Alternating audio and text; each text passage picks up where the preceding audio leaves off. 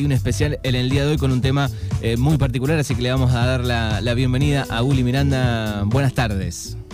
Buenos días, buenas tardes, Manu. Buenos días a toda la audiencia de Mañanas Urbanas.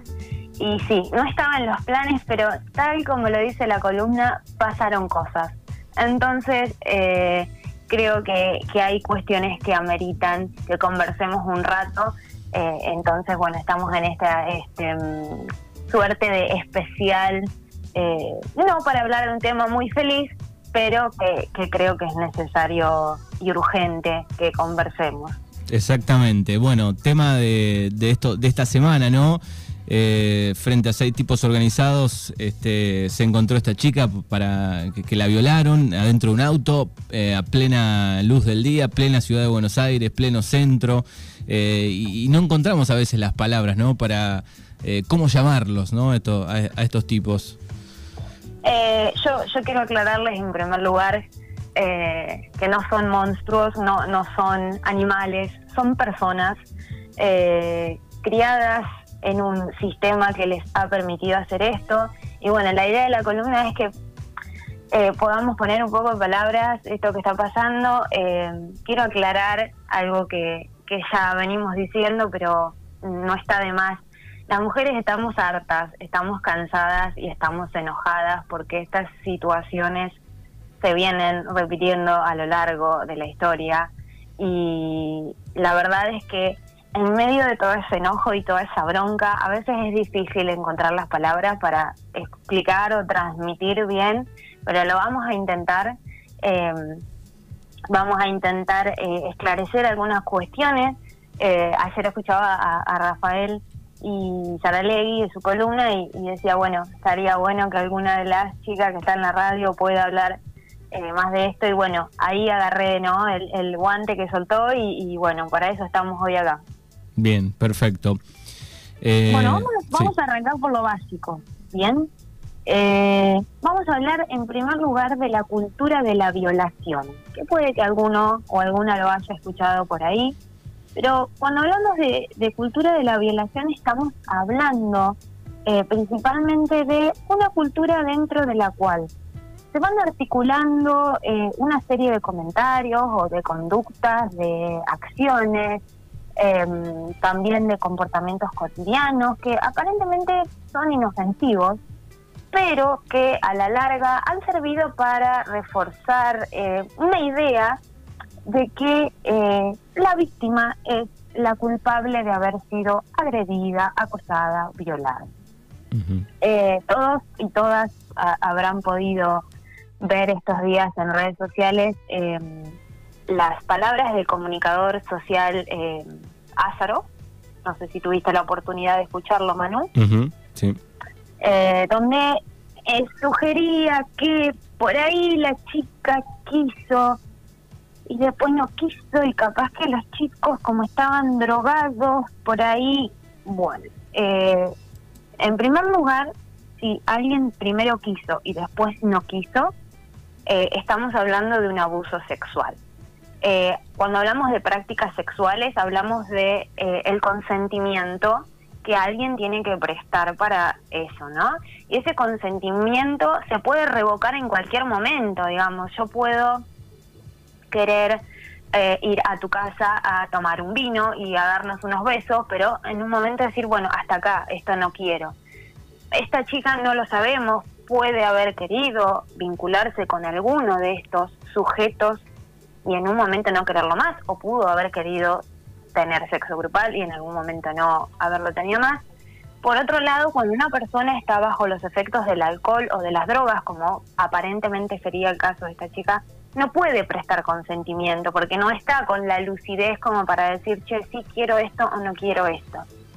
Y eh, otra cuestión importante cuando dicen, no, porque los chicos parece que en un video se los ve que estaban fumando marihuana yo no conozco a nadie que por fumar marihuana se haya vuelto violador. Digamos, no justifiquemos con cuestiones, eh, porque eh, al querer justificar y al querer excusar a, los responsables de esta cuestión, que son los violadores nada más, lo que hacemos es esto, es sostener esta cultura de la violación que que nos va eh, preparando, ¿no? Para esto, para naturalizar mediante distintas manifestaciones eh, la violencia sexual que sufrimos las mujeres, ¿no?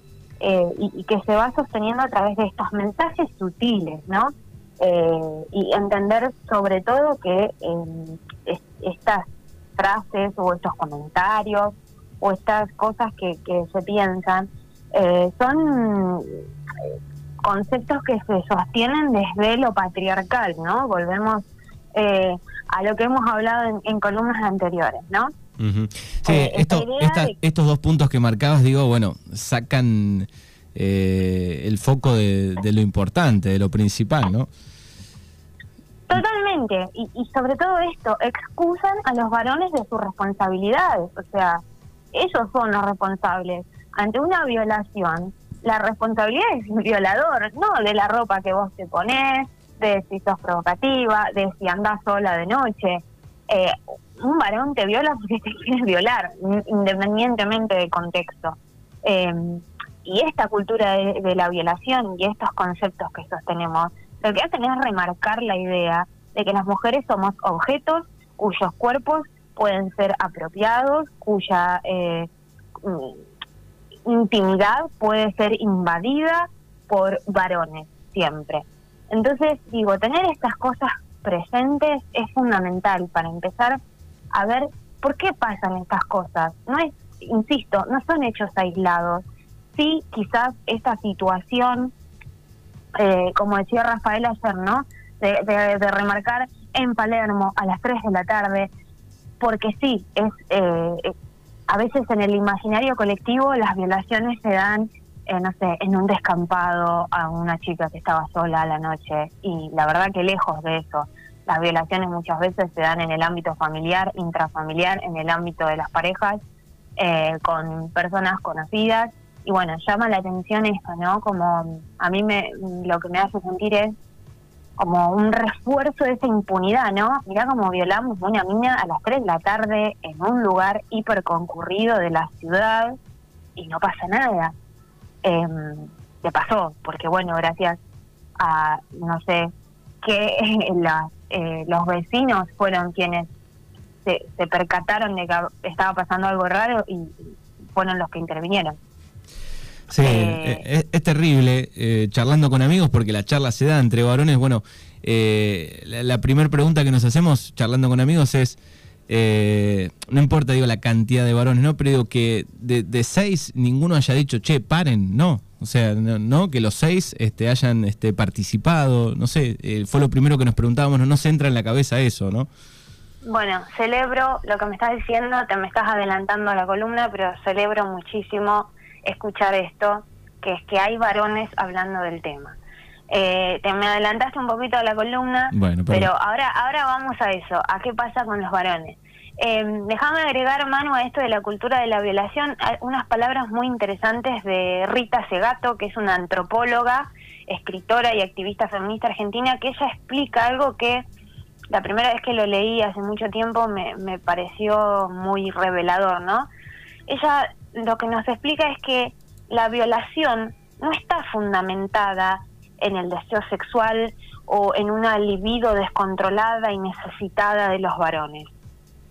Ella dice que ni siquiera es un acto sexual, que la violación es un acto de poder, es un acto de dominación, es un acto político, un acto en donde el hombre se apropia, controla y reduce a la mujer a través del apoderamiento de su intimidad y donde el varón a través de la violación lo que hace es indicarte el lugar que vos tenés en la sociedad, que es de subordinación, de sometimiento y de sufrimiento. Eh, y cuando estas violaciones son grupales, lo que dicen eh, estas antropólogas y otras, digamos Rita, pero he escuchado otras especialistas, eh, diciendo que en el caso de las violaciones grupales lo que hacen los varones es eh, probar su masculinidad ante sus pares, ¿no? Bueno, eh, esto me da cierta validez ante eh, mis amigos, mis compañeros, quienes sean. todo esto que vengo explicando es para entender básicamente que este problema es cultural, ¿bien? Em, como dije antes, no son monstruos, en este caso, que creo que también esto es interesante de este caso, pudimos eh, ver que eh, algunos de ellos son estudiantes universitarios, incluso militantes sociales, personas de clase media, em, digamos gente como uno, ¿no?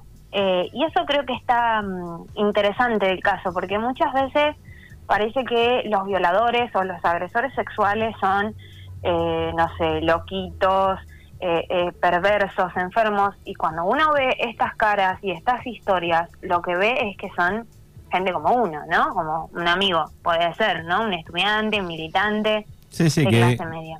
Digamos, por lo menos cinco, no sé si alguno, creo que alguno ahora apareció alguien más que denuncia y algún antecedente, digo, pero por lo menos eh, la mayoría personas normales de vida, digamos, ¿no?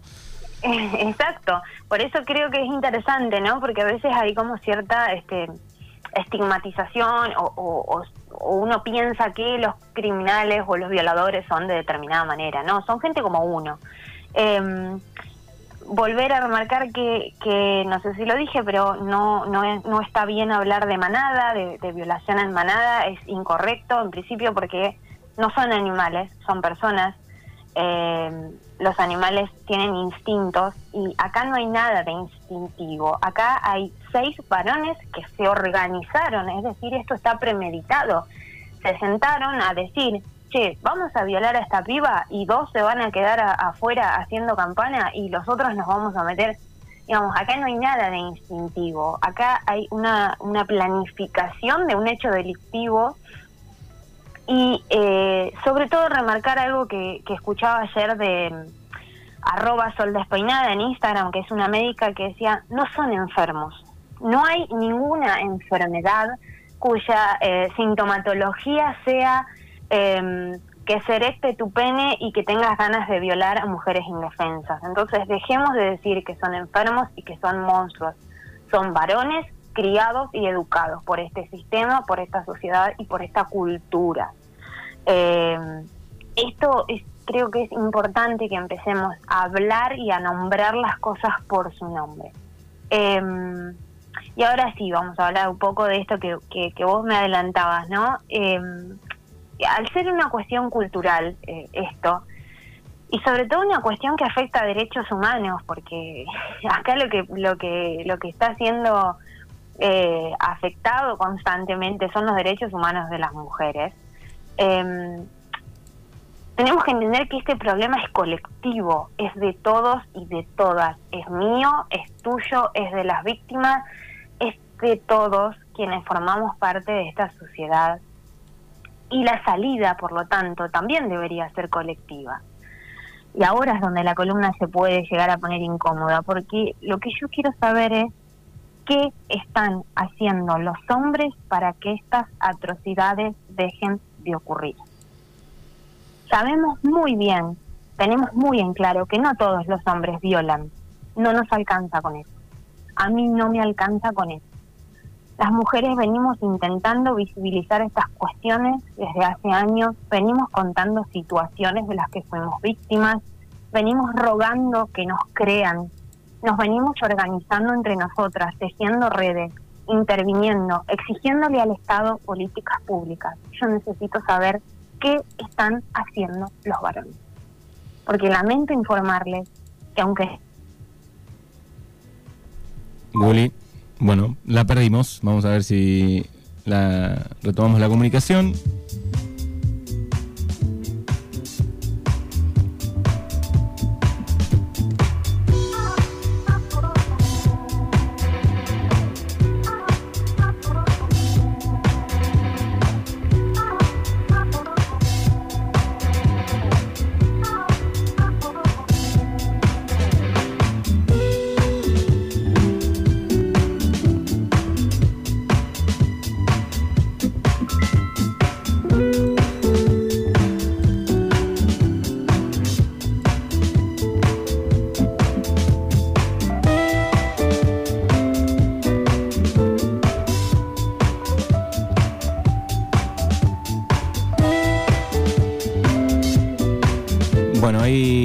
Retomamos la comunicación vía WhatsApp. Por señal no funciona. A ver si nos escuchás. Vamos a tener un poco de delay, Guli, ahí, a ver si me escuchás. Sí, me escuchan. Justo me estaba este, empezando a enojar y se cortó la comunicación. Bueno, ahora te tenemos por, por WhatsApp. Eh, suena un poco más lindo. No sé qué pasa con por línea, pero bueno, estás suena perfecto ahí por, por WhatsApp. Bueno, genial. No sé a dónde se cortó, no sé qué fue lo último que escucharon. Eh, pero, pero sí estaba tratando de hablarles a los varones que están escuchando la radio, cuestionando qué es lo que están haciendo, eh, comentando que, que, las mujeres hace tiempo que nos venimos organizando, venimos tejiendo redes, venimos exigiendo al Estado políticas públicas, venimos contando todas las situaciones de las que fuimos víctimas, que no son fáciles porque muchas veces no nos creen. Y yo quiero saber eso, ¿qué están haciendo los varones? Porque lamento informarles que aunque no sean violadores, este sistema nefasto e injusto se sostiene gracias a los varones que no hacen nada. Eh, hay algo que nunca deja de llamar la atención y que también ah, circula muchas veces por las redes sociales, y es esto de que todas fuimos víctimas de alguna situación de violencia de género, o todas tuvimos o tenemos o alguna amiga, alguna familiar o alguna conocida que fue víctima de violencia de género pero nunca nadie, ninguno, tiene un amigo que ejerza violencia. Disculpen muchachos, pero no nos dan los números. Entonces es urgente, es ya que los varones empiecen a cuestionarse de qué manera ejercen su masculinidad. Necesitamos que los varones comiencen a hacer un trabajo interno de revisión y sobre todo que trasladen todas estas inquietudes a sus pares, necesitamos que empiecen a intervenir, a hablar con sus amigos y a cuestionarse cosas. Porque los que nos violan son los varones. Y mientras los varones no hagan nada al respecto, son cómplices de sostener esto. El precio de esos acuerdos de complicidad que sostienen los varones desde años, desde toda la historia, los pagamos nosotras con el cuerpo. Sé que esto que estoy diciendo es incómodo. Yo sé que nadie quiere escuchar esto, pero no es un trabajo de, las mujeres que esto les sea fácil de digerir. Es urgente que se hagan cargo. Em, por eso me alegra que me hayas dicho lo que me dijiste, de que hablabas con tus amigos, de que te preguntabas cómo a nadie se le ocurrió decir, che, loco, esto no va. ¿Cómo puede ser que haya seis varones a los que ninguno en ningún momento se les ocurre decir, esto no da, esto está mal? Entonces necesitamos que los varones empiecen a intervenir, necesitamos que los varones intervengan con sus amigos que tienen actitudes violentas y misóginas. Lo necesitamos ayer. Necesitamos que dejen de hacerse los boludos. Eh, he tenido con una expareja una conversación una vez muy incómoda sobre qué pasa en los grupos de WhatsApp de varones donde circula muchísima pornografía, donde circulan muchísimas fotos de mujeres sin su consentimiento. Y ayer leía en Mujeres que no fueron tapas, en esta cuenta de Instagram, esto se repetía, ¿no? Eh, y las respuestas de los varones en general eran las mismas, no, pero yo no mando, no, pero yo no participo, no, pero... Y entonces, ¿por qué no decís que eso está mal? Y porque si no van a pensar que soy un pollerudo, o van a pensar que, bueno, viejo, es el momento de intervenir, es el momento de parar el carro a tus amigos y cuando manden una foto de una persona sin consentimiento decir, che, esto está mal, esto no se hace.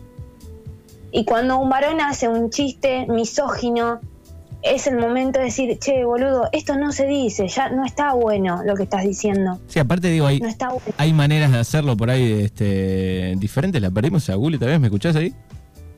Sí, te escucho, ah, perfecto. Ah, ahí está. Digo, no, a mí me pasado en algún grupo ya con chistes que, que, nunca fueron, pero digo, eh, y, pero no, no se lo dije en el grupo directo, delante de todos, fue por afuera, que me parece que esa es la más correcta también. La forma en la que sea, yo, yo, ustedes van a tener que descubrir de qué manera se empiezan a hacer cargo. Ese no es un, tema nuestro, eh, pero sí empezar a intervenir, decir algo, eh, eh, poner el ojo en estas cosas, porque en esto, insisto, en esto de hacerse los boludos, sin querer queriendo, son cómplices de esto, porque este, esta cultura de la violación se sostiene gracias a otro montón de micromachismos y de cuestiones que no parecen tan graves, pero que a la larga terminan habilitando estas cuestiones. Entonces, insisto, no dan los números cuando todas tuvimos o pasamos por situaciones de, violencia y nadie conoce a un agresor o a un violador y, no dan los números. Entonces, necesitamos ya que los varones empiecen a hacer algo, porque nosotras solas no podemos. Y yo sé que hay varones que son buenas personas y sé que hay varones que eh, no violan, no pegan, no matan. Yo lo sé, pero necesitamos que empiecen a intervenir, porque posiblemente no lo sepan y al lado de ustedes hay una persona que sí es violenta o que sí es misógina y eh, empezar a actuar es lo que necesitamos hoy. Em, y otra cosa que quería decir, yo, yo sé también, Manu, que a veces es como fácil pensar que estas cosas no pasan acá, o que pasan en la ciudad, o que pasan con otros, con, no sé, con personas que no son como nosotros, porque nosotros somos gente de bien. Yo lamento decir que esto no es así.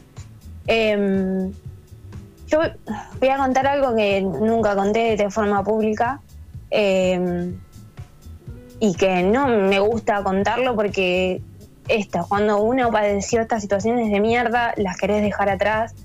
Eh, cuando yo tenía 14 años, viviendo acá en La Regueira, en La Regueira, eh, que es un pueblo donde nunca pasa nada, donde nadie hace nada, eh, durante un tiempo hubo una persona que me acosaba, una persona que tenía 20 años más que yo, que estamos hablando de un adulto. Yo tenía 14 años, lo vuelvo a remarcar. Me llamaba por teléfono a mi casa varias veces por día. Me describía la ropa que yo tenía puesta, me decía los lugares donde yo había estado. Y la verdad que fue una situación muy de mierda que yo tuve que vivir cuando era una adolescente. Eh, no salía sola a la calle porque tenía miedo, porque yo no sabía de lo que era capaz este tipo eh, me tenían que acompañar a todos lados, siempre una amiga, siempre eh, mi vieja, siempre el noviecito que tenía de turno. Y lo más triste, Manu, era que después me enteré que yo no era la primera persona a la que este tipo le hacía esto. Y nunca, jamás pasó nada nadie lo, no sé si alguien lo denunció, si alguien alguna vez intervino de alguna manera para que este tipo deje de hacer esas cosas. Em, y la única manera de que me dejara en paz fue que mi mamá le dijera que iba a hacer una denuncia. Y yo no sé qué podría haber pasado. Yo no, nunca supe si me podría haber manoteado y metido dentro de una camioneta. Eh, entonces, digo, no pensemos que estos tipos están lejos. Estos tipos están acá, están cerca nuestro. Son nuestros vecinos, son nuestras familias, a veces son nuestras parejas, lamentablemente. Y, si, si no alcanza con este testimonio, quiero em, recordarles el nombre Marilina Tolón. Yo sé que a esta altura todos saben de quién estoy hablando, pero em, Marilina es, fue una joven de Puan que fue violada en grupo, eh, que producto del estrés postraumático que, que le generó esto desarrolló una enfermedad autoinmune, arruinaron su vida, que arruinaron su salud y que se murió sin ver justicia. Entonces, por favor, no creamos que estas cosas están lejos, porque estas cosas están acá, al lado. Y empezar a actuar es urgente. Yo espero que todos los varones que están escuchando esto ahora se queden pensando, eh, empiecen a revisar para sus adentros, hablen con sus amigas mujeres, hablen con sus hermanas, entiendan que lo que estamos pidiendo es que nos dejen vivir en paz, que podamos salir solas, que podamos vincularnos con otros sin miedo a ser víctimas de algo. Y como dice siempre Sol Despeinada, agradezcan que estamos pidiendo justicia, agradezcan que nosotras no pedimos venganza, porque el día que nosotras pidamos venganza se prende fuego el mundo. Em, la, escuché el otro día Sol cuando, eh, cuando decía eso, a Sol despeinada, este, y también me dejó pensando, al igual que hoy, eh, todo lo que dijiste. Bueno, hay, muchos mensajes eh, hablando del buen mensaje, ¿no? Como para, para terminar con este tema. Obviamente es un laburo de, mucho tiempo, pero bueno, la rapidez, el, que el varón pensemos un montón de cosas, que hablemos, eh, es, lo rápido y lo que podemos hacer. Y después, bueno, hay un montón de cosas ¿no? que, tienen que suceder, que, se siguen pidiendo. Eh, algunas tienen que ver con la justicia, con el control de, quienes tienen la perimetral, eh, tienen que ver con, con, la activación de la ESI en todos los colegios de la Argentina, ¿no? Un montón de cosas que podemos seguir nombrando. Totalmente, estoy de acuerdo en todo lo que estás diciendo, Manu, pero hay que aclarar algo, al menos este es mi punto de vista, y quizás muchas compañeras no lo van a compartir, pero nosotras necesitamos del Estado algo más que una respuesta punitiva, porque estos castigos no sirven para que los varones dejen de hacer lo que están haciendo. Vos fíjate, Manu, me acuerdo cuando Raúl Zaffaroni dijo esto antes de que se sancione, le saltaron a la yugular, pero realmente desde que se sancionó el femicidio, el, delito de femicidio y que lo que mm, consiguieron con esta legislación es que eh, las, los que cometen crímenes, delitos de femicidio tengan prisión perpetua, no ha hecho que las tasas de, estos delitos bajen. Entonces nos tenemos que preguntar, ¿qué, ¿qué, queremos del Estado? A mí no me sirve que el Estado llegue cuando yo estoy muerta o cuando ya me violaron seis tipos. Yo quiero que el Estado esté antes. Entonces, para eso el Estado tiene que trabajar en políticas de prevención, tiene que trabajar en la aplicación efectiva de la ley de educación sexual integral, donde no solamente se enseña la genitalidad, la sexualidad, se enseña sobre cuidados, sobre cómo tratar a los demás. Entonces, esto, no pidamos solamente castigo, porque el castigo no sirve para eh, una cuestión que es cultural. Entonces lo que necesitamos es esto que vos decís, empezar de lo, chiquito, pero que vos con tus amigos te puedan sentar a decir, che, loco, esto es tremendo, nadie dijo nada, nadie se paró. Es, esto es lo que necesitamos. Que ante un amigo que hace un comentario inapropiado o ante un amigo que maltrata a su pareja y ustedes lo van a decir, che, loco, no. Y si tenés un problema para manejar tu ira o si tenés un problema para controlar tus emociones, busca ayuda, anda a un psicólogo, anda a un psiquiatra. Pero no nos quedemos naturalizando estas cosas porque no son tan graves. Porque yo creo que eso, y lo hacemos todos, Manu, ¿eh? yo no estoy hablando solo de los varones. Nosotras también hemos naturalizado un montón de cosas y desnaturalizarlas y entender que estaban mal es doloroso, es incómodo, es horrible, pero es la única manera de empezar a generar cambios sociales y culturales que van a hacer que vivamos en una sociedad un poco más justa para las mujeres y para todos. Entonces, está, eh, esto, empecemos a hablar de estas cosas. Eh, agradecerte infinitamente el espacio porque también necesitamos espacios donde se nos escuche, eh, espacios donde podamos contar lo que nos pasa. Y, por eso para mí este, este mm, momento que me dejas estar en la radio y que me convocás para mí es súper importante y creo que hablo en nombre de muchas compañeras. Necesitamos más espacios, necesitamos menos ázaros en la televisión diciendo boludeces y más personas capacitadas, más mujeres, más personas con perspectiva de género, eh, que hablen con seriedad de estas cosas y, que podamos cuestionarnos entre todos eh, qué estamos haciendo como sociedad para terminar con estas cuestiones. Bueno, Uli, agradecerte, gracias eh, por, tu testimonio, tu valentía y, contarnos y, darnos tu mirada, que es muy importante. Así que muchísimas gracias.